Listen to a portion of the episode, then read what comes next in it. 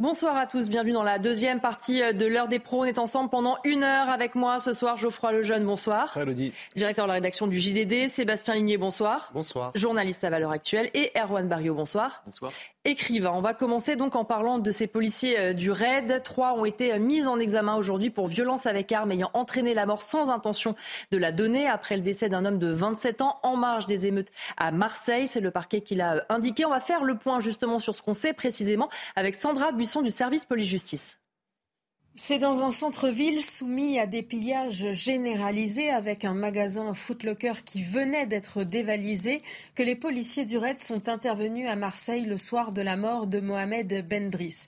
Une vidéo montre ce qui s'est passé juste avant que le RAID n'intervienne à proximité de la victime. On y voit un pilleur prendre la fuite avec un sac rempli de marchandises volées. Selon le parquet, à ce moment-là, Mohamed Bendris, à scooter, poursuit le pilleur pour lui prendre son sac. Le parquet considère que les deux hommes étaient alors en cours d'appropriation frauduleuse, justifiant une intervention pour en interpeller les auteurs. Ensuite, Mohamed Bendris longe la colonne du raid. Il est toujours à scooter, roule à contresens euh, sur le trottoir. Et c'est là que les effectifs du raid sont soupçonnés d'avoir engagé trois tirs, deux tirs de LBD, dont un latin au thorax selon le parquet, et un tir de munitions euh, beanbags qui se fiche dans le scooter. Pour le juge d'instruction, il y a des indices graves ou concordants que ces trois policiers sont impliqués dans ces tirs.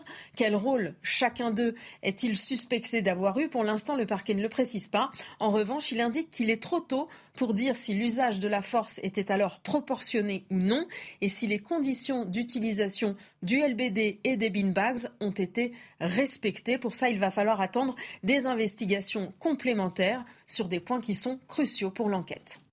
On va entendre un certain nombre de réactions et notamment celle de Vincent Ergotte. Il est responsable national Alliance RAID. Écoutez ce qu'il pense de cette décision de justice. Ils sont placés sous contrôle judiciaire, ils sont placés mis en examen. Nous, Alliance Police Nationale, on se pose véritablement la question de savoir euh, quel est euh, véritablement le sens de cette mesure. Euh, on ne veut pas soustraire à la justice, c'est pas la question. Je rappelle ici que le RAID est une unité qui travaillait dans le cadre de violences insurrectionnelles pour rétablir l'ordre républicain. L'enquête nous dira dans quel cadre ont pu être réalisés ce tir. Et je sais que l'avenir nous donnera raison. Maintenant, nous souhaitons juste que dans l'avenir, le traitement de nos collègues policiers soit peut-être un peu meilleur. Euh, Sébastien Ligny, on voit euh, une fois de plus des représentants des forces de l'ordre qui sont malgré tout euh, déçus de cette décision, qui disent ne pas la comprendre, même si là, en l'occurrence, il n'y aura pas de détention provisoire pour ces policiers-là. Déjà, et puis après, euh, je pense qu'on est tous d'accord pour dire que si euh, faits euh, graves mm. sont avérés, qu'ils soient punis. Mais ça, je pense qu'on est tous d'accord. Moi, ce qui m'interroge toujours avec cette histoire, c'est que on voit que les, policiers sont l'unité la plus contrôlée, la plus scrutée de la, de la fonction publique. C'est-à-dire que le moindre fait et geste qu'ils font est, est, contrôlé et tout le monde va avoir un avis dessus. Et, et, dès qu'il y a une suspicion d'accident, une suspicion euh, de euh, euh, d'actes graves ou potentiellement condamnables, tout de suite, on, les policiers sont, sont lâchés en place publique. Évidemment que les réseaux sociaux ont un rôle là-dessus et, et aujourd'hui, avec certains aussi médias très complaisants et qui se permettent de relayer la parole de, de victimes avant même de, de, de, savoir exactement ce qui s'est passé. Donc il y a, y a, un écosystème qui est en train de se créer autour des policiers où, où, où donc ces policiers sont contrôlés en permanence. Euh, on ne parle jamais des, des milliards de, de, bonnes actions et d'actions euh, euh, essentielles qu'ils font pour notre sécurité euh, tous les ans. Par contre, dès qu'il y a une suspicion d'accident, tout de suite, ça devient, euh, ça devient une affaire nationale. C'est relayé par euh, des, des, activistes, même hein, quasiment. Et, voilà. Et donc, j'ai peur qu'on se retrouve aujourd'hui dans une société où il y a un petit peu quand même une présomption de culpabilité mmh. pour les policiers. Quoi. Geoffroy Lejeune, c'est ce qu'ils ont beaucoup dit, notamment certains disent on a l'impression qu'on est plus maltraité que les délinquants qu'on interpelle, qu'on est, ils ne demandent pas à être au-dessus des lois, mais qu'ils ont l'impression d'être un peu en dessous avec effectivement l'impression qu'à chaque fois ça devient des symboles, qu'il faut les punir presque plus sévèrement pour montrer l'exemple systématiquement dans ces affaires bah, C'est un peu ce qui se passe, euh, le, notamment sur les questions, alors ça n'a rien à voir avec euh, l'affaire dont on parle ce soir, mais la détention provisoire mmh. euh, de la semaine dernière, c'est, en tout cas il y a discussion, mmh. et là il n'y a pas eu discussion, il y a eu détention provisoire et ils, ont, ils n'ont pas compris. Mmh. au-delà de ça, il y a, il y, a, il y, a, il y a des questions à poser, par exemple, qu'est-ce que fait le raid à Marseille pendant les émeutes? Et parce que la mission du RAID, faut rappeler ce que c'est, c'est une unité d'élite qui sert à récemment à déloger Mohamed Merah, à intervenir au Bataclan, à intervenir à, Saint-Denis juste après le, Bataclan. Et, leur métier, c'est ça. Leur métier, c'est pas du maintien de l'ordre en réalité. Et pourquoi ils se retrouvent sur le terrain ce soir-là, ce soir des meutes à Marseille, c'est parce qu'on a voulu mettre 45 000 forces de l'ordre dans les rues pour essayer de maintenir un semblant de, calme. Et, et, donc ils se retrouvent sur un terrain qui est pas leur, avec une mission qui est normalement pas la leur, et des armes, en l'occurrence, qui sont pas faites pour ça, qui sont pas les leurs. Mm. Et, et, le LBD, par exemple, enfin c'est pas exactement le LBD dans le cas, dans mm. ce cas précis, mais ce type d'arme intermédiaire, on dit, c'est quelque chose qui, qui n'est pas leur arme naturelle, mm. premièrement, et, et deuxièmement, qui n'est qui n'est pas faite pour ça. Donc, donc en fait, la mission à l'origine, elle est impossible. Euh, donc ça se passe comme ça se passe. Euh, je trouve moi que c'est miraculeux que ça se passe pas plus mal que ça, mhm. qu'il y ait quand même assez peu de morts. Et par contre, ce qui est en train de se passer aujourd'hui, c'est qu'il y a une pression, alors médiatique, euh, Sébastien l'a dit, mhm. politique, évidemment, on la voit aussi, mais maintenant une pression judiciaire par notamment le biais d'avocats qui, qui incitent des familles de gens qui ont été blessés à porter plainte mhm. régulièrement, systématiquement, parce qu'ils savent que derrière, médiatiquement, ça va fonctionner.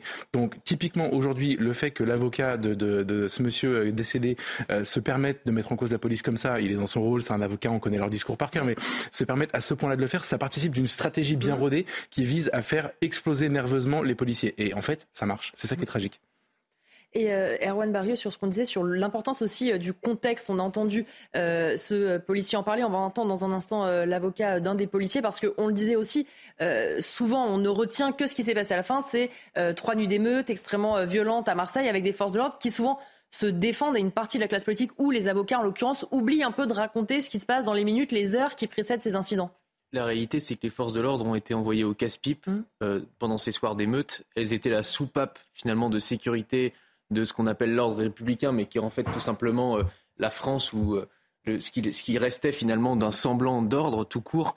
Et on a bien vu la fébrilité et la peur du pouvoir qui a envoyé, c'est vrai, 45 000 forces de l'ordre, y compris des gens qui n'étaient pas du mmh. tout ni formés au maintien de l'ordre, ni prévus pour le maintien de l'ordre, ni équipés au maintien de l'ordre. Et donc chacun ses missions, c'est ça que chacun ses missions. avoir un peu oublié. Et là, on voit qu'en réalité, c'est la fébrilité et la panique du pouvoir qui a causé ces, euh, ces, ces émeutes et euh, j'allais dire l'incapacité de les gérer par derrière. Et le problème, c'est que on est aujourd'hui dans une situation où on ne s'en sortira pas par le haut tant qu'on ne réglera pas les causes du, mmh. mal qui, dont on parle aujourd'hui. Parce qu'on peut toujours savoir, on peut toujours discuter de savoir combien on va mettre de forces de l'ordre, comment on va les équiper, euh, quelles unités on va envoyer, etc. Mais la réalité, c'est qu'on est dans une situation de chienlit durable et que mmh. tant qu'on aura deux populations euh, qui ne partagent quasiment rien, euh, qui ont des revendications et des manières d'être et de vivre qui sont totalement opposées, on n'arrivera pas à une sortie par le haut. Les crises que la France a traversées, c'était toujours des crises de gens qui avaient des conceptions du monde, certes différentes, mais qui, partageaient un socle de valeurs communes. Euh, que ce soit euh, les révoltes ouvrières, que ce soit euh, mai 68, que ce soit même les Gilets jaunes, c'était quand même des gens qui appartenaient à une même nation et qui partageaient un même sentiment d'appartenance. Là, on a vraiment le sentiment que tout ça a disparu et que tant qu'on ne parlera pas avec des gens qui nous comprennent, on n'arrivera pas à régler la situation durablement. On va écouter justement euh, Maître Dominique Mathéis, c'est l'un des avocats de ces trois policiers qui s'exprimait justement juste après la décision. Écoutez-le. Il y avait un danger caractéristique et ce danger venait reprendre euh, des informations qui ont été données à la police selon, laquelle, selon lesquelles pardon, il y avait des scooters qui euh, entendaient s'en prendre aux forces de l'ordre et qu'il fallait impérativement les neutraliser, les interpeller pour éviter que le climat insurrectionnel ne connaisse un aboutissement que chacun redoutait. Euh, c'est vrai, euh, Sébastien Ligné, qu'on euh, a l'impression que c'est aussi chaque fois le procès de la police avec une partie de la gauche qui récupère tout ça, qui explique qu'il y a des violences systémiques. Encore Mathilde de Panot, président du groupe LFI, qui parle de violences systémiques dans une vidéo il y a quelques heures sur les réseaux sociaux, avec ces deux France que cette gauche aime opposer, oubliant à quel point ils ont beaucoup soufflé sur les braises, mais cette colère, finalement, ils sont pas capables de la maîtriser, ils jouent avec le feu. Non, mais la, récupération, enfin, ce qu'on appelle la récupération, ça, ça ne convient pas à la gauche que quand ça les arrange. Hein. Mm. Ils sont évidemment ravis de de récupérer euh, des faits divers. Euh, on l'a vu euh, avec Naël plus tard qu'il y a un peu plus d'un mois. Mais, mais, mais si vous voulez, évidemment que la, la, gauche a un rôle incendiaire là-dedans, qu'elle sait très bien ce qu'elle fait quand, quand elle récupère l'affaire Naël, quand mm. elle, elle, jette, elle jette dans la fosse au lion public les, policiers avant même toute enquête. Elle sait très bien ce qu'elle fait. Elle sait très bien que le message anti-flic, parfois même le message anti-France finalement, mm. est devenu porteur dans certains quartiers. Erwan parlait de, ces deux France qui, ne se peuvent plus comprendre. Bah oui, bah, il y a aussi aujourd'hui dans des quartiers où, où le message anti-flic, il a tellement été biberonné à, ces jeunes-là depuis, euh, depuis leur berceau presque, évidemment que ça, ça, devient réceptif. Donc tout est politique. Mais, mais à la fin, euh, le problème, c'est qu'il y a une victime, il y a, un jeune qui est, mhm. qui est, mort, et enfin, on peut toujours le regretter. On ne sait pas exactement ce qui s'est passé, est-ce qu'il a volé, est-ce qu'il a volé un voleur. Enfin bref, dans tous les cas, euh, voler un sac ne, ne doit pas valoir la mort. mais aujourd'hui, il y a une victime, et il y a aussi, de fait, aujourd'hui, les victimes collatérales c'est que ce sont ces policiers qu'on jette euh, en pâture avant, de savoir quoi que ce soit. Et moi, encore une fois, je, trouve ça euh, presque dramatique que, euh, à chaque fois qu'il y ait un, une suspicion de, de, de, méfaits de la part des policiers, ça devient une affaire nationale. Quoi. Mm. Enfin, mais dans ce cas-là, faisons-le avec tout le monde. Faisons-le avec les, les, euh, les, médecins, on va le faire avec, avec les professeurs. Enfin, enfin, dans ce cas-là, on le fait avec tous les gens qui ont une certaine responsabilité. Enfin, on peut le faire avec les politiques aussi. À mm. chaque fois qu'il y a un politique qui fait quelque chose qui va pas bien, on va le mettre en une et on va le jeter. On va dire qu'il faudrait qu'il soit viré, qu'il soit condamné. Enfin, non, c'est pas comme ça que ça marche. Euh, donc euh, moi, oui, moi ça, m'attriste un petit peu qu'on les policiers soient toujours les, premiers visés dès qu'il y a une suspicion. Et Geoffroy Lejeune, il y a évidemment du coup cette euh, grogne de la police parce qu'ils le disent euh, eux-mêmes. Nous, on interpelle, on n'a pas de place en prison. Nous, on va mettre nos collègues en détention provisoire, sachant que évidemment se retrouver en prison pour un membre des forces de l'ordre, c'est extrêmement humiliant et c'est sans doute, alors c'est agréable évidemment pour personne, mais pour eux moralement aussi. Et après, dans la suite euh, de leur carrière, c'est un impact euh, énorme. Alors que notamment euh, sur l'affaire de Eddie, ils disent voilà, on aurait pu trouver peut-être d'autres solutions. Il ne faut pas qu'ils se concertent avec ses collègues. On l'entend pour le bien de l'enquête. Parfois, pour des autres enquêtes, ils trouvent des solutions pour pas qu'ils se parlent sans passer par les tensions provisoires. Ça, on est bien d'accord. Euh, là, dans le cas, dans le cas d'aujourd'hui, euh, c'est un peu moins dur quand même que la détention provisoire. Oui, bien sûr. C'est un contrôle judiciaire, donc il y a des restrictions, mais ils ne sont pas allés jusqu'à ce point-là. Euh, en fait, moi, refaisons-nous en 30 secondes le film de ce qui se passe dans la tête d'un policier. C'est-à-dire qu'on lui demande quelque chose qui, a priori, n'est pas son métier. Mm. Il prend un risque, il le fait souvent. C'est comment dire, c'est un surcroît d'investissement dans son mm. travail, parce que aller faire du maintien d'ordre quand on vient du RAID, bon, bah, c'est pas dans l'émission initialement, euh, ou de la BRI d'ailleurs, c'est le même problème. Euh, et quand par hasard c'est dans l'émission, ils, ils, sont quand même, comment vous dire, ils sont sont pas programmés pour des mm. émeutes de l'intensité de celles qu'on a vécues euh, il, y a, il y a un mois. Donc ça, c'est la première chose. Ils le font parce que c'est leur, leur, mission. Ils le font pour un salaire de misère, rappelons-le. Mm. Et, ils le font parce qu'ils ont une conception euh, qui est, au, au-dessus. C'est pas un travail en fait. Ce qu'ils font, c'est vraiment une, mission. Euh, et d'ailleurs, quand ils en parlent, la plupart d'entre eux vous en parlent vraiment avec un investissement qui dépasse le cadre du travail normal. ils font ça. Ensuite, ça se passe mal parce que ça ne peut pas bien se passer, parce qu'on leur demande quelque chose qui est trop dur et qui est pas adapté à leurs moyens. ils le font alors que le reste du temps, leur vie est très compliquée. C'est-à-dire que ils ont des conditions, on en a beaucoup parlé, mais alors financière, je viens de le dire, mais euh, de, des conditions de travail qui se mm. dégradent. Ils ont des conditions, euh, toute la procédure autour de leurs enquêtes, etc., euh, se complexifie en permanence et ils voient leurs affaires échouer pour des, des bricoles en permanence. Il y, a, il y a ce sentiment quand même de, de, de d'inutilité à force du métier et ils continuent pourtant à le faire. Et au moment où ça se passe mal, alors qu'ils n'y sont pour rien, ils, on, laisse dire quand je dis on, c'est le pouvoir, les pouvoirs politiques, mm. mais les médias véhiculent l'idée que ce sont des cow-boys qui ont dérapé, mm. alors que ça n'est quasiment jamais le cas. Ils se font lâcher. Évidemment, ils sont sanctionnés ou en tout cas ils sont mis en détention provisoire dans, comme à Marseille. Et vous avez rappelé, c'est humiliant. Euh, vous avez raison. Et il faut voir en fait l'espèce de, d'inversion des valeurs absolues. En fait, aujourd'hui, on crée des héros euh, qui sont des gens qui sont soit des délinquants, mmh. euh, soit des gens qui étaient en train de, commettre un, fait de délinquance, soit des gens qui ont un passé délinquant, soit des gens qui ont un entourage de délinquants. Ce genre, ces gens deviennent des héros mmh. portés au nu médiatiquement parce qu'ils sont devenus soi-disant des victimes. Avec des grandes stars qui leur rendent hommage. Exactement. Et, et notamment, vous faites peut-être allusion à Kylian Mbappé, mais, mais c'est récurrent en fait. Mm. C'est très récurrent. Et de l'autre côté, vous avez des gens anonymes qui n'ont pas le droit de s'exprimer, qui sont défendus uniquement par leur avocat mm. dans, le, dans le cercle fermé d'une audience euh, et qui, par contre, publiquement sont jetés euh, à, la, à la vindicte et dont parfois, dans certains cas, on donne, c'était le cas pour Naël, l'adresse du domicile et, euh, et on précise qu'il y a des enfants et une, une épouse. Mm. Je suis désolé, moi je trouve que le deux poids deux mesures est vraiment le grand écart est trop important et, il y a un parti pris très clair pour pour pour des anti, enfin, pour des non héros, alors qu'on a des gens qui se battent au quotidien pour défendre en fait ce qui nous est ce qui nous est commun. Et c'est très dangereux de jouer ce jeu-là. Erwan Barrio, pour terminer sur ce sujet. Oui, le, métier de policier, à l'origine, c'était, euh, ça vient du métier de garde champêtre. Mmh. Finalement, c'était un ancrage dans un village euh, auprès de gens qu'on connaissait euh, pour faire finalement respecter la loi, mais auprès de gens qui la comprenaient. On voit bien que plus les années passent et plus finalement le niveau de violence augmente. Et, ce qui devient systémique, c'est vraiment la violence. certains à gauche parlent des violences policières, mais mmh les violences systémiques. Oui, voilà, c'est ça. Mais en fait, ce qui est systémique, c'est la violence tout court, c'est la violence des mm. quartiers, c'est la violence euh, des émeutes. Et les forces de l'ordre sont des êtres humains. Ce ne, sont pas des héros, ce mm. sont juste des êtres humains mm. qui font leur travail. Avec euh, une fatigue, un ras-le-bol. Voilà, une fatigue, un ras-le-bol. Et enfin, il y a une cocotte minute aujourd'hui. Il arrive que certains fassent des dérapages. Il ne faut pas non plus le nier. Il ne faut pas dire qu'ils sont parfaits. Oui, et il faut les sanctionner. Et ils doivent être sanctionnés. Mais c'est une infime minorité. Et ce que je ne comprends pas, c'est qu'il n'y ait pas plus de dérapages finalement, qu'il y en ait si peu qu'il y en ait si peu dans la situation aujourd'hui critique dans laquelle nous sommes. Et vous savez, chacun est dans son rôle. L'avocat est dans son rôle. Euh, Mathilde Panot est dans son rôle. Même les, finalement, les syndicats de policiers sont dans leur rôle. Mais on ne peut pas accepter finalement cette pièce tragique qui se joue sous nos yeux, où il y a une cocotte minute qui est en train d'exploser et chacun essaye de chercher les responsabilités euh, des uns et des autres. Euh, moi, je ne prends pas de camp dans cette, euh, dans cette tragédie. Je dis juste que c'est une tragédie et qu'il faut, et qu'il faut maintenant essayer d'en sortir. On va parler euh, d'un refus euh, d'obtempérer. Les faits se sont déroulés vers 4 heures du matin dans la nuit de mercredi à jeudi lorsque des policiers ont souhaité contrôler un véhicule signalé volé qui circulait euh, rue de la Paix dans le centre de Paris. Le conducteur, âgé d'à peine 14 ans, n'a pas voulu obtempérer et donc a continué sa route accompagné de son passager.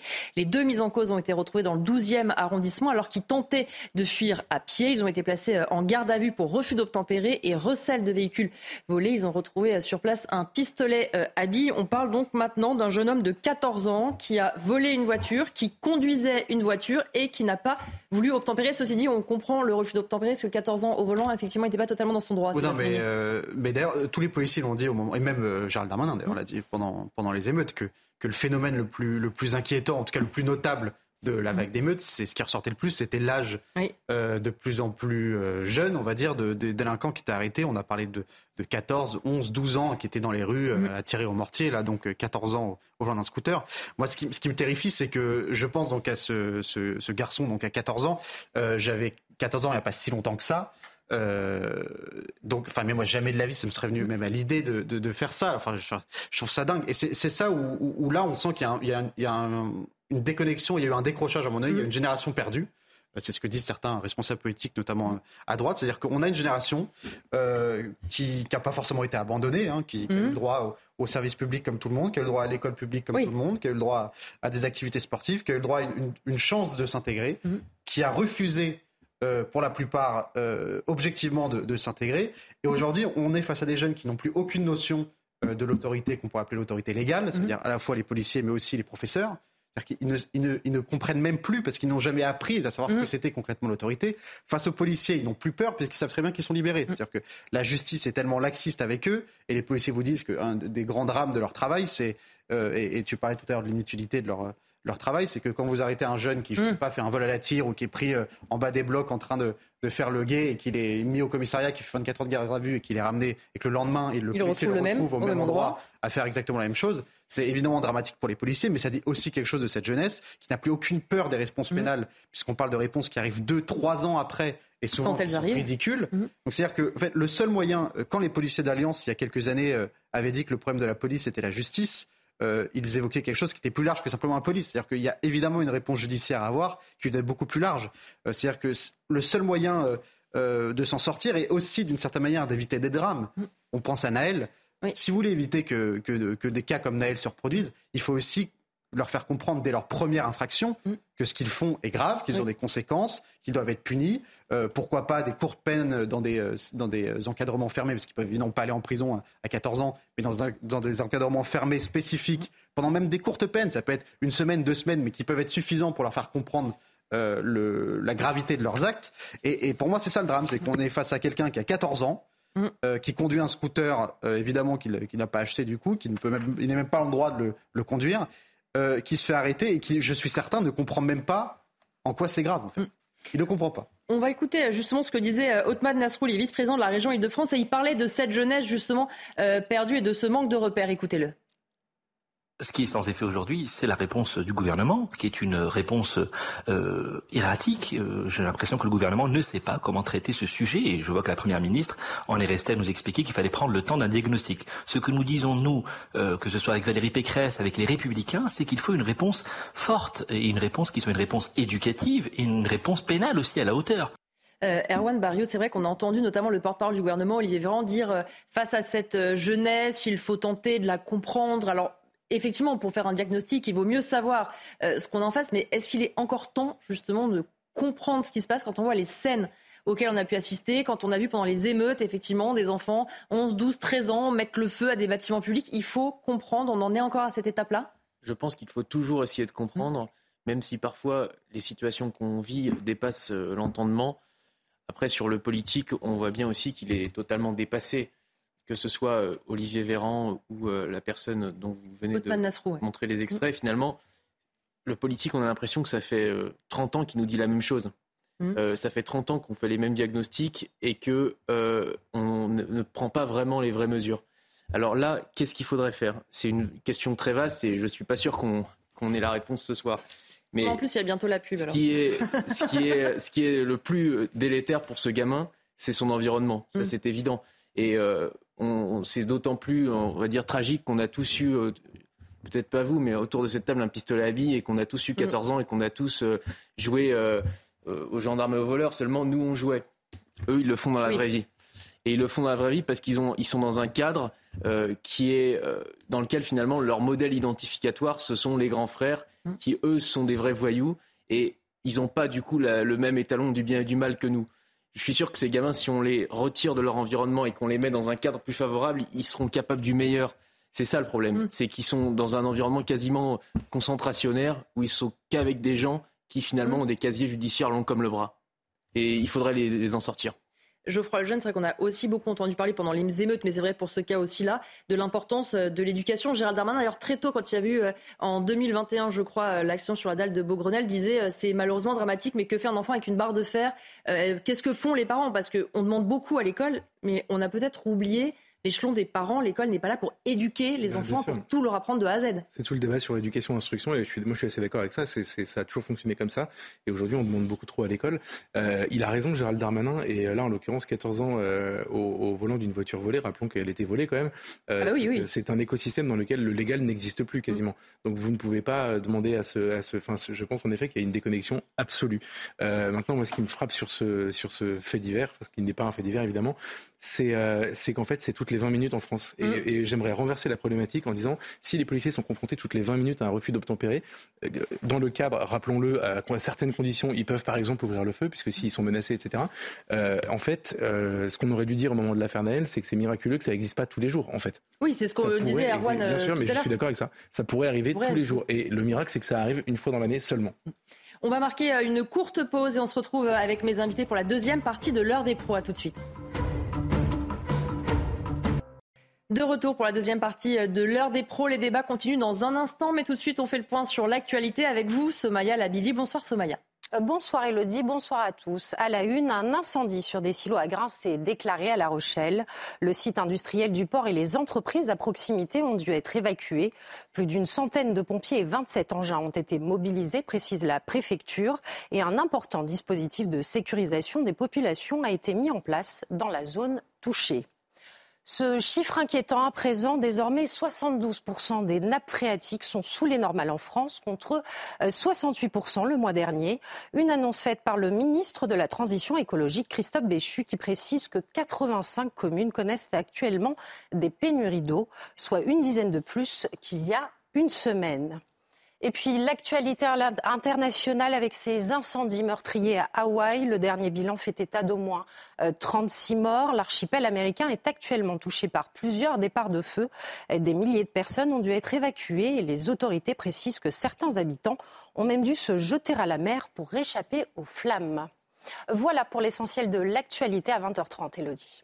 Merci beaucoup, euh, Somaya. Et on va parler maintenant du prix des médicaments, parce que l'an dernier, les remboursements des médicaments ont coûté près de 26 milliards d'euros à la sécurité sociale. Une sécurité sociale qui, on le sait, doit faire des économies. Et pour cela, eh bien, des hausses de prix sont à prévoir. Dans le viseur du ministère de l'économie, la franchise médicale, elle pourrait doubler l'année prochaine. On vous explique tout avec Aminata Demphal. Vos médicaments pourraient bientôt vous coûter plus cher. Lorsque vous en achetez un, l'assurance maladie vous déduit 50 centimes du remboursement. C'est la franchise médicale. Aujourd'hui, le gouvernement étudie la possibilité de la doubler pour la faire passer à 1 euro.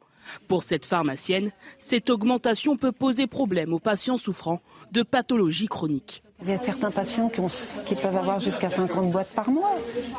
Donc 50 boîtes par mois, déjà on leur prélève aujourd'hui 25 euros. Donc vous imaginez si on augmente le, montant, ça peut effectivement être une somme. L'objectif, réaliser des économies et responsabiliser les patients. Pour certains, faire payer plus cher les médicaments pour pousser à moins consommer n'est pas nécessaire. Je ne prends pas des médicaments pour mon plaisir. J'ai 92 ans bientôt. Alors les médicaments, ben, ils me sont nécessaires pour si je veux continuer à marcher. Si on consomme un médicament, c'est qu'on en a besoin. Pour d'autres, cette mesure pourrait éviter le gaspillage. On achète 30 euh, comprimés pour euh, peut-être euh, une utilisation de 7 jours. Et puis le reste, ça finit à la poubelle. En doublant les franchises médicales, Bercy espère une économie allant de 500 à 600 millions d'euros. Erwan Barrieux, je vous entendais euh, réagir quand on entendait euh, cette dame euh, dire je ne prends pas des médicaments pour le plaisir, je les prends parce que j'en ai besoin pour m'aider à marcher. C'est vrai que dans cette réflexion, on peut comprendre la logique de faire des économies, mais quand on dit responsabiliser les Français, on a l'impression qu'on va tous à la pharmacie le matin en se disant tiens, j'achèterai bien des médicaments pendant que je fais mon shopping. Bah, personne ne prend des médicaments par plaisir et le fait de responsabiliser le patient, c'est une vieille lune des libéraux qui pensent que finalement les gens choisissent d'être malades Mm. choisissent de vieillir aussi, et puis pourquoi pas choisissent de mourir. Donc c'est vraiment euh, un manque de respect total pour les, pour les patients qui, qui ne choisissent jamais leur maladie. Et on voit bien qu'aujourd'hui, euh, les 26 milliards d'euros euh, dont vous parlez de, de déficit, c'est pas à la sécurité sociale, c'est pas aux Français de les payer, c'est au big pharma, c'est le big pharma qu'il faut taxer. Il faut encadrer aujourd'hui le prix des, des médicaments mm. qui, qui, effectivement, qui montent en flèche. Et, euh, ce n'est pas euh, à l'argent public de compenser les remboursements, mais c'est le Big Pharma qui doit s'adapter aux besoins finalement aujourd'hui des Français. Sébastien Igné, est-ce qu'on pourrait envisager peut-être des solutions euh, de bon sens Ce matin, par exemple, quand on était ensemble sur ce même plateau, sur ce même débat, euh, vous disiez que parfois, quand vous avez un traitement, vous avez des boîtes, effectivement, qui euh, vont trop loin. Est-ce qu'il faut avoir peut-être du cas par cas, des médicaments vraiment adaptés à bah la prescription Dans certains pays, il y a le médicament unitaire, c'est-à-dire mm. qu'on achète un comprimé de doliprane, un comprimé de que sais-je, etc. Parce que, en réalité, je suis pas vraiment d'accord avec ce qu'il vient d'être dit. C'est que, certes, enfin, les, les gens sont ne choisissent pas d'être malades et, vont jamais à la pharmacie de bon cœur. Mais de fait, euh, il y a un gaspillage mm. euh, médicamentaire qui est extrêmement élevé. En France, c'est quasiment 20 000 tonnes par an de. de... quel médicament, par exemple? Non, mais c'est 20 000 tonnes. Enfin, 20 000 tonnes, il n'y a pas besoin de choisir le médicament pour comprendre 20 000 tonnes de, médicaments qui sont jetés par an. C'est conséquent. Et c'est-à-dire que de fait, il y a un gaspillage. Maintenant, la question, c'est de savoir est-ce que euh, la hausse des prix euh, euh, est, souhaitable euh, Non, parce que qui va, qui, va, qui va payer, on va dire, les pots cassés de ça? C'est-à-dire que ça va être évidemment, ça va pas être les, les, les, les, gens aisés qui vont pas forcément sentir la différence mm. sur leurs médicaments. C'est pas les plus pauvres qui sont aidés. C'est pas non plus les étrangers qui ont, grâce à l'AME, ne payent rien. en tout cas, pas leurs soins obligatoires. c'est encore la classe moyenne. Ce sont ces gens qui ont des, des, des traitements longue durée qui, euh, pour le coup, les factures peuvent être énormes, parce que quand on prend, et la personne le dit, enfin la pharmacienne le dit euh, dans, votre, euh, dans votre extrait, c'est quand on prend 50 boîtes par semaine, bah 50 boîtes par semaine, ça commence à faire cher. Mm. Et évidemment que là, on va le ressentir. donc la question, c'est est-ce que ce sont à ces gens de payer la facture de quelque chose qui, moi je suis désolé, impute aussi au gouvernement, parce qu'il y a évidemment la question des big pharma qui ne sont pas assez encadrés, mais il y a aussi la question euh, de la perte totale de souveraineté euh, euh, sanitaire de la France. C'est-à-dire que, je, l'avais dit ce matin et je vais, le répéter, mais c'est-à-dire qu'il y a dix ans, on était premier en termes de production de médicaments en Europe. Aujourd'hui, on est cinquième. C'est-à-dire qu'on a totalement délocalisé les usines pharmaceutiques, notamment au début des années 2000, et on a continué au fur et à mesure, et on continue à le faire aujourd'hui. Alors, c'est pas Emmanuel Macron qui nous dit que la, la réindustrialisation est sa grande sa, grande priorité. On sait très bien que ça va pas être le cas. Donc on paye aussi une campagne euh, euh, massive euh, de, délocalisation d'entreprises qui n'ont jamais été d'usines, qui n'ont jamais, été, jamais été remplacées. Et donc aujourd'hui c'est ça. Et on l'a vu pendant le Covid avec le masque, on ne pouvait même pas faire nos masques. Et aujourd'hui c'est ça, on ne peut même pas produire nos médicaments, donc ça se répercute sur les prix. On va écouter l'avis d'un médecin, justement, le docteur Jean-Paul Hamon, qui, qui donne son avis sur cette augmentation. Écoutez-le. C'est un impôt supplémentaire, c'est une communication euh, totalement démagogique euh, qui permet d'éviter de, parler des, vrais problèmes qui sont euh, la désertification, le, le, démantèlement du système de santé, la désorganisation des soins et, sincèrement, personne ne s'attaque aux au, au vrais problèmes. Le système de santé est en train de se dégrader complètement. Geoffroy Lejeune, est-ce que effectivement c'est un nouvel impôt déguisé qui va peser euh, comme euh, vous lisiez justement, sur ces classes moyennes, puisque les plus riches ne verront pas l'augmentation et les plus pauvres seront épargnés. Bah, moi, je pense, oui. Je pense, en fait, euh, c'est, c'est-à-dire c'est assez symptomatique de la manière dont les problèmes sont posés dans ce pays. Euh, dans votre sujet tout à l'heure, on, on, entendait que vous disiez, pardon, que le déficit c'était 26 milliards. Mm. Non, le coût, pardon, c'était 26 milliards, et que les économies réalisées par cette mesure qui va impacter vraiment des gens mm. euh, de manière conséquente dans leur budget, dans un contexte qu'on connaît d'inflation, etc. Euh, c'était 600 millions. C'est-à-dire que pour gagner 600 millions sur 26 milliards, on va embêter des centaines, des de milliers, voire des millions de gens. Et c'est tout le temps comme ça en réalité. Je reprends l'expression euh, impôt supplémentaire de Jean-Paul Hamon. Je pense qu'il a raison. Et en fait, il faut choisir il faut choisir le modèle en fait. On peut pas être le pays le, le, le, plus euh, enfin le, pays où les gens sont les plus taxés, imposés euh, sur la, la, la valeur qu'ils produisent, sur la richesse qu'ils produisent, sur leur, leur, salaire, etc. Et en même temps celui où on arrête de rembourser au compte-goutte où on augmente les impôts en permanence. Il y a, y a, un problème et moi je pense que dans cette équation et cette question d'ailleurs n'est jamais posée, enfin, n'est jamais posée. Quand on est au gouvernement, on ne la pose jamais. Euh, dans l'équation, il y a un problème, c'est le coût de l'État lui-même. En fait, c'est mmh. le coût de la, enfin, c'est la, la réforme de l'État qui n'est pas faite, pas la, la, baisse des services publics pas la baisse des, euh, des prestations sociales, même pas. Je veux dire, il y en a certaines, il on pourrait regarder, mais mais c'est même pas ça le sujet. C'est ce que l'État nous coûte, comment l'État s'est suradministré et comment il nous coûte de plus en plus cher pour faire de moins en moins bien. Cette question-là, honnêtement, euh, elle est évoquée parfois pendant les campagnes présidentielles par des mmh. candidats qui ne gagnent pas, ou en tout cas qui ne gagnent plus, euh, parce qu'elle n'est pas très populaire. Mais ça mérite. Ça, je pense que tant qu'on n'aura pas fait cette, cette, cette, cet effort de réflexion là, et, et, et, là pour le coup, ça implique un engagement de la nation. Donc en fait, il faut, faut dire les choses très clairement pendant une campagne. On ne répondra pas à cette question. Je, je le dis parce que je pense que sur les ronds-points des gilets jaunes, c'était déjà ça mmh. qu'il disait. Il disait où va notre pognon? J'avoue, il y avait des pancartes très régulièrement à Paris et sur les ronds-points en province. Où va notre argent? Et ce sont des gens qui voient le, le, le, le service public dans leur vie disparaître, qui voient globalement leur train de vie euh, s'amenuiser euh, et qui voient leurs impôts ne pas baisser du tout mm. et qui se demandent comment cet argent est géré. Je pense que c'est l'essentiel du sujet. Et donc c'est très intéressant de voir que cette mesure sur l'augmentation du prix des médicaments est déjà n'est qu'une rustine en réalité et en mm. plus de ça c'est encore quelque chose qui, de plus qui va impacter les gens. Je pense qu'on s'en sortira pas en posant des questions comme ça. Quand on parle justement euh, de services publics qui ne fonctionnent plus ou qui ferment, on va parler euh, maintenant toujours de santé des maternités, parce qu'en 20 ans, 40% des maternités de proximité ont fermé en France et malheureusement le mouvement se poursuit. Un rapport d'un professeur parisien encourage même leur fermeture quand elles réalisent moins de 1000 accouchements par an. On va voir l'exemple à Ancenis, c'est une petite ville à 40 km au nord de Nantes, en Loire-Atlantique. La maternité qui accueille 600 mamans par an pourrait fermer sa salle d'accouchement au 1er novembre, tout en maintenant en revanche la préparation et le suivi à l'hôpital local. En cause, eh bien, c'est un poste vacant pour lequel la direction ne trouve pas de candidat. Toute la ville s'inquiète. Regardez les précisions de Michael Chailloux.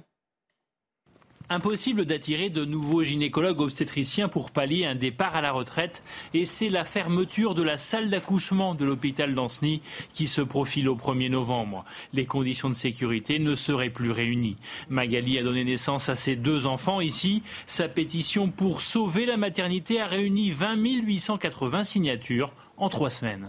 Neuf mois euh, sans savoir vraiment où je vais atterrir pour accoucher, c'est pas neuf mois de, grossesse paisible, mais neuf mois de stress. Euh, c'est juste pas acceptable de faire 40 km pour aller accoucher alors qu'on a fait tous nos suites de grossesse ici. Première solution pour les futures mamans, venir accoucher ici à Nantes. Pas très sérieux d'un point de vue médical pour cet ancien médecin du CHU, membre du comité de défense nationale des maternités de proximité. Quelle est la sécurité euh, pour une femme qui est en train d'accoucher et qui doit faire trois quarts d'heure ou une heure de route euh, dans, sa voiture personnelle ou même dans une ambulance, etc. La sécurité, elle n'existe pas. Pour la CGT du CHU de Nantes, la solution doit être trouvée au niveau local à Ancenis. On est une, maternité qui est déjà complètement saturée, 4600 euh, accouchements par an. Ça veut dire qu'aujourd'hui, on ne sera pas, certainement pas en capacité de pouvoir absorber l'activité de la maternité d'Ancenis. Le grand gagnant de l'affaire, bien évidemment, c'est les cliniques privées, mais ce qu'il faut savoir, c'est qu'il faut être en capacité aujourd'hui de pouvoir débourser de l'argent pour payer des dépassements d'honoraires. Malgré 600 accouchements par an, la maternité d'Anceny joue sa survie avec des urgences déjà fragilisées. La petite ville de 8000 habitants s'apparente de plus en plus à un désert médical. Erwan Barrio, ça illustre parfaitement ce que disait Geoffroy Lejeune, c'est-à-dire euh, c'est euh, ces Français qui voient des services publics qui ferment, qui n'ont pas d'autre solution. Parce que là, on a vu qu'il y avait une pétition, malheureusement, on ne sait pas si ça va vraiment aboutir à quelque chose. Et donc des personnes qui se retrouvent avec une santé à deux vitesses, ceux qui ont la chance maintenant d'avoir une maternité à côté, ce dont ce n'est pas le cas. Il faut faire beaucoup de kilomètres et puis surtout, sinon, aller vers le privé pour ceux qui le peuvent. Oui, la mondialisation, c'est aussi le quotidien finalement qui se dérobe sous nos pieds les services publics les plus élémentaires, euh, c'est aussi simple que ça. Enfin, c'est tout ce qui faisait finalement notre quotidien qui s'en va. C'est ça la mondialisation. Le premier effet de la mondialisation, c'est ça. Euh, tout à l'heure, vous avez parlé des, euh, médicaments.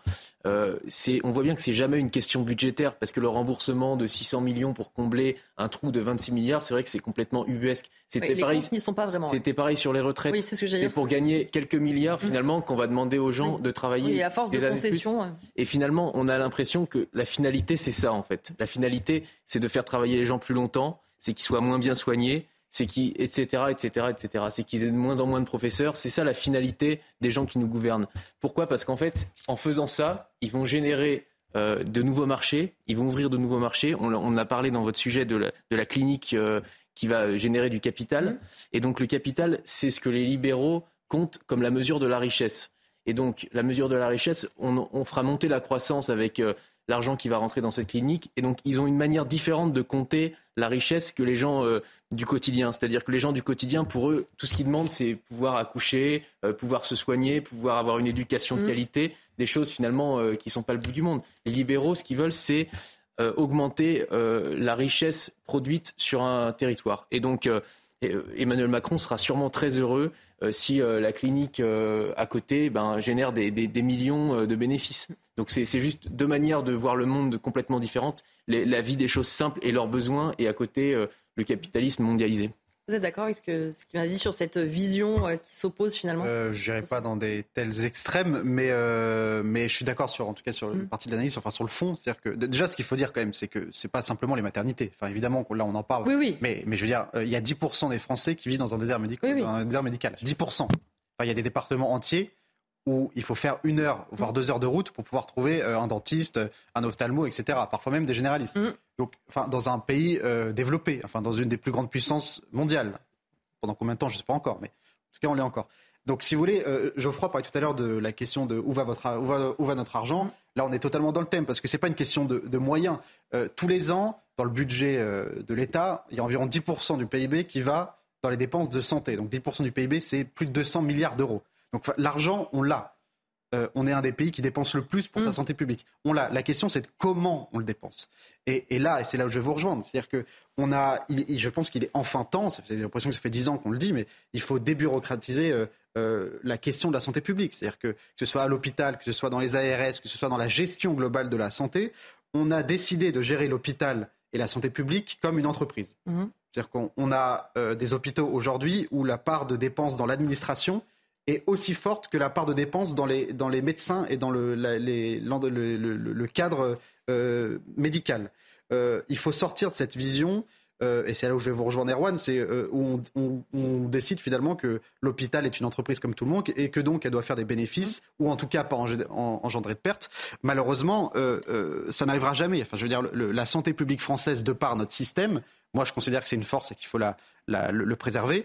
Notre système de sécurité sociale fait qu'on ne peut pas être bénéficiaire, c'est impossible. Et de toute manière, je pense que philosophiquement, ce n'est pas euh, ça n'a pas à être bénéficiaire. Mmh. la santé publique n'a pas à rapporter de l'argent. La santé publique est là pour soigner les gens. Et, évidemment que je pense qu'il faut prendre, et c'est exactement la même chose sur les retraites. Je pense qu'il faut accepter de perdre de l'argent pour sauvegarder notre système. Évidemment, il ne faut pas que ça devienne une manne financière impossible. Il faut tenter de réduire au maximum mmh. les coûts. Et il y a plein de propositions qui sont faites pour réduire les coûts. Et évidemment que dans la sécurité, il y a des coûts à, à restreindre. Donc la question, c'est ça. C'est on dépense 210 milliards d'euros par an dans la santé publique Qu'est-ce qu'on en fait? Qu'est-ce qu'on fait de ces 210 milliards? Comment on peut dépenser 200 milliards d'euros par an et avoir des départements en France où il n'y a ni docteur, ni hôpital, ou en tout cas ni hôpital qui soit euh, prêt à accueillir un certain nombre de, patients, ni gynéco, ni aucun spécialiste? C'est comme ça c'est ça le vrai sujet, c'est tout. Geoffroy Jeune, c'est donc pas forcément une histoire de moyens, mais de euh, volonté politique, d'orientation et de priorité, notamment sur la santé. Enfin, c'est vrai pour beaucoup d'autres sujets d'ailleurs. Mais... Oui, et puis je pense que c'est aussi, en fait, on paye des, des, des, choix qui ont été faits il y a longtemps. Mmh. C'est-à-dire que euh, moi, je, suis désolé, je suis frappé par deux chiffres quand même. 40 km, ça n'existe pas pour aller accoucher. Mmh. C'est impossible en fait. Donc ça veut dire que c'est des gens qui devront aller s'installer euh, à Nantes pendant une semaine, mmh. le temps, enfin, pour attendre l'accouchement. Euh, 20 000 personnes à Anceny, c'est énorme, c'est mmh. vraiment énorme. C'est que ça concerne en gros beaucoup beaucoup de monde euh, là-bas. C'est important de le souligner. Et, euh, et ensuite, euh, quand je vous dis qu'on paye des choix, des conséquences de, de, choix faits il y a longtemps, c'est que tout ça part du problème de la pénurie de médecins en fait et de la désertification médicale parce que les gens veulent pas aller, les médecins veulent pas aller. Ça veut donc dire que à cause du numerus clausus qui est censé être supprimé à l'heure où on parle, à cause du numerus clausus, en fait, il y a des petits garçons ou des petites filles d'Anceny qui n'ont pas qui n'ont pas eu l'idée, qui n'ont pas voulu parce que c'était trop inaccessible aller étudier la médecine pour ensuite mmh. revenir s'installer dans leur village. Et ça, c'est ça, c'est quelque chose. Enfin, avant de, de, de, de, comment dire de, remonter cette pente, euh, faudra énormément de temps en fait pour que parce que ces, ces endroits se désertent en fait. Les gens, enfin je veux dire la conséquence directe de toute cette équation, c'est que en fait vous allez habiter en ville parce que finalement là-bas vous avez tout et que à la campagne c'est impossible. Et donc du coup le, le comment dire l'enchaînement, la logique c'est que ça continue de pire en pire. Et si vous voulez inverser la tendance, euh, il y a eu un débat intéressant pendant la campagne présidentielle à un moment. Euh, moi j'ai essayé de m'intéresser à ce genre de choses, mais euh, sur comment justement lutter contre les déserts médicaux, mmh. s'il faut faire des maisons de santé, mmh. comment on incite des médecins à revenir, etc. Personne n'avait vraiment de, de, de, de réponse concrète, de solution de miracle. Et je ne crois pas que ça existe nulle part d'ailleurs, mais en fait, ça va être un des sujets énormes dans les années qui viennent. Il va falloir vraiment falloir s'y si, si, si, intéresser. Sinon, en fait, on aura des Anceny partout en France, partout. On va terminer avec un sujet un petit peu plus euh, léger, quoique, qui fait polémique. On va parler d'une salade de pommes de terre au hareng, mais pas n'importe laquelle, celle de Fabien Roussel. On va regarder d'abord la séquence qu'il a postée sur les réseaux sociaux et ensuite, on vous explique pourquoi ça fait polémique. La recette d'une bonne salade de hareng. D'abord, un oignon rouge, des pommes de terre, du hareng. Je vais mettre une petite tomate de Crimée parce qu'elles sont excellentes et on va la préparer ensemble. D'abord, c'est éplucher l'oignon et le couper finement. Ensuite, couper le hareng finement, des morceaux euh, comme un petit doigt.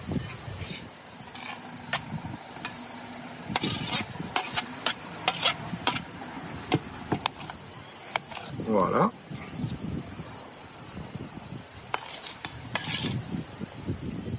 Ensuite, ajouter les pommes de terre. Il ne faut pas qu'elles soient trop cuites, sinon elles s'éclatent. Il faut les bonnes pommes de terre. Et voilà. Et il suffit ensuite de mélanger délicatement et vous la laissez reposer une heure avant de servir à température ambiante.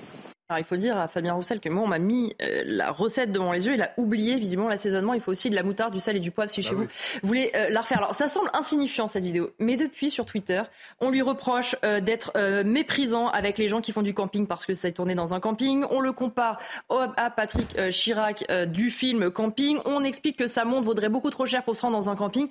Geoffroy Jeune, il y a un côté un peu ridicule vraiment sur les réseaux sociaux. Il y a eu beaucoup de réactions, y compris d'ailleurs sous sa propre publication la vidéo, elle semble quand même plutôt anodine, plutôt bon enfant. Je suis d'accord, mais euh, en fait, les réseaux sociaux, c'est quand même devenu le théâtre de tous les acharnements.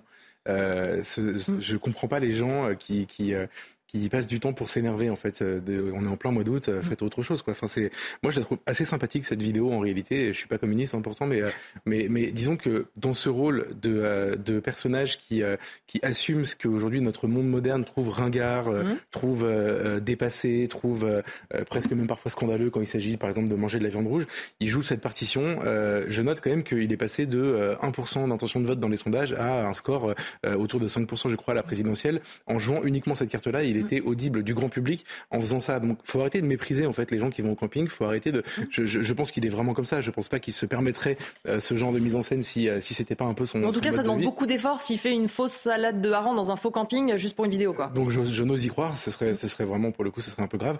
Et, euh, et par contre, je pense qu'il y a c'est un peu révoltant pour pour une partie de notre petite élite aujourd'hui politico-médiatique de constater que l'un des siens, puisqu'il fait quand même partie de l'élite politique, mmh. l'un des siens vit comme ça. Moi, je trouve ça plutôt sain en fait, mais. Sébastien Ligné, je vous voyais un petit peu hésiter quand euh, Geoffroy Jeune disait il est sincèrement comme ça, je pense. Non, mais je, pense qu'il y a une partie qui est, vraie. Enfin, on n'invente pas un personnage euh, comme ça, ou alors dans ce cas-là, il est vraiment très, très, très, fort. Mais j'ai quand même l'impression qu'il tombe un petit peu de plus en plus dans la caricature du personnage qu'il a façonné depuis. Mmh. Euh, maintenant un an et demi, deux ans. C'est vrai que ça, lui a permis, de fait, ça lui, réussit ça lui a donné une médiatisation qu'il n'avait pas, ça a donné au Parti communiste une visibilité que qu'elle avait perdue depuis, qu'il avait perdu depuis un moment. Euh, on le voit dans les sondages que ça, enfin aujourd'hui c'est le personnage, la personnalité mm. politique de gauche préférée des mm. Français. Euh, certes, bon c'est très bien. Maintenant, euh, de l'extérieur, enfin de droite, ça peut faire rire parce qu'on voit ce personnage, voilà, qui, qui va au camping, qui aime le, la bonne viande, qui qui parle du, barbecue, qui fait ses recettes. Moi, ça, ça me fait rire et, ça me parle. Euh, maintenant, euh, je il n'y a pas que ça. Il est aussi sur les questions, par exemple, de, qui fracture en ce moment la gauche, sur les questions notamment d'islam, etc. Il est quand même plus courageux que la moyenne. Il oui. pas, en tout cas, il n'est pas dans la, la dans la, l'islamo-gauchisme euh, de la Nupes, quoi. Il y a aussi d'autres questions, le nucléaire, etc. C'est en fait c'est un gaulliste, c'est un pardon, c'est un communiste à l'ancienne de l'époque de ceux qui s'alliaient avec le général de Gaulle. Moi, ça me parle. Mais, mais de, de, fait, ce, tout cela, c'est vrai, mais mais c'est éclipsé par par ce personnage-là et de fait quand on parle de Fabien Roussel, on parle du barbecue, on parle de ça, et on parle pas de son, du fond de son sujet, parce que de fait, ce personnage-là, euh, ça n'est pas un, projet politique en tant que tel. Euh, c'est très bien euh, d'être populaire, mais enfin, si le but c'est d'être euh, populaire auprès des gens de droite qui ne voteront jamais pour lui, mm. parce que c'est enfin, c'est ça, sa popularité, il la vient aussi du fait que de gens comme moi, comme lecteurs de Valeurs Actuelles peut-être, qui, qui, le trouvent sympathique, qui, mm. trouvent, qui, qui redonne la parole et qui, et qui reprend à gauche une place qu'elle avait, que la gauche avait délaissée, mm. très bien, mais, mais il est populaire auprès de gens qui ne voteront jamais pour lui. Je dis simplement qu'électoralement, il a fait 2,5% à présidentiel, ça ne porte pas, donc bon. Ah, va voir ce faire Barrio, sur la salade de hareng. Ça, c'est vrai que les gens ne votent pas pour la personne qui trouve euh, le plus sympathique. On se souvient que Olivier Besancenot, euh, dans un genre complètement différent, était euh, jugé très sympathique par une majorité de Français et qu'il n'a jamais fait des scores mirobolants. Je pense que pour comprendre cette vidéo, il faut aussi comprendre que c'est une sorte d'anti-quinoa de Mélenchon. Vous vous souvenez quand Jean-Luc Mélenchon s'était filmé en faisant la recette du quinoa? Lui, il a, parce que dans sa tête, il se dit à chaque fois comment je vais faire pour me démarquer de Jean-Luc Mélenchon? C'est son obsession, matin, midi et soir. Et donc, il était au camping euh, avec euh, sa famille. Et je pense que c'est authentique parce que pour, euh, pour voir un petit peu son mode de vie, je peux, je peux vous dire que je, je suis quasiment certain que c'est le vrai camping où il va avec sa, authentique, sa famille. Il en, joue. il en joue un petit peu, il en rajoute, mais en tout cas voilà. Et il a eu cette idée-là. Il s'est dit bon bah je vais faire l'inverse de Mélenchon avec son quinoa. Moi, je vais pas prendre une recette de bobo, je vais prendre une vraie recette populo. Mmh. Et donc, euh, ça va être euh, cette recette-là. Et donc, effectivement, euh, il le fait, ça fonctionne. il incarne une, gauche populaire. C'est vrai qu'il parle pas de ses propositions, mais en même temps, il va pas dire au milieu de la recette, on va taxer le capital. Au milieu de la recette de Haran, c'est compliqué. le personnage a éclipsé ses autres propositions. Mmh. sont de fait qui peuvent être intéressantes. on est dans un système tellement médiatique où l'incarnation est tellement importante que les deux vont de pair. Si, on, fait comme euh, euh, lutte ouvrière et que euh, on, fait que les propositions sans l'incarnation, ça marche pas non plus. Donc il veut incarner cette gauche populaire. Il veut revenir à une époque effectivement où le PC s'alliait avec les communistes, y compris s'allier avec De Gaulle et ensuite à l'époque marchait. Mais c'est un type sympathique et je peux vous assurer qu'aujourd'hui, si le créneau populaire n'était pas déjà pris par Marine Le Pen, il ferait un score bien meilleur Merci beaucoup, euh, Erwan Barrio. Merci à tous les trois d'avoir été mes invités. Je rappelle aussi votre livre, euh, Erwan Barrio, Moi, Oméga. Euh, qu'on voit justement à l'antenne. Merci à tous ceux qui m'ont aidé à préparer cette émission. Sébastien Caquino, Briac Japio et en régie, Arnold de Cara à la réalisation, Pierre Maurice à la vision et Nicolas au son. Tout de suite, c'est Soir Info. Vous retrouvez Barbara Klein et ses invités.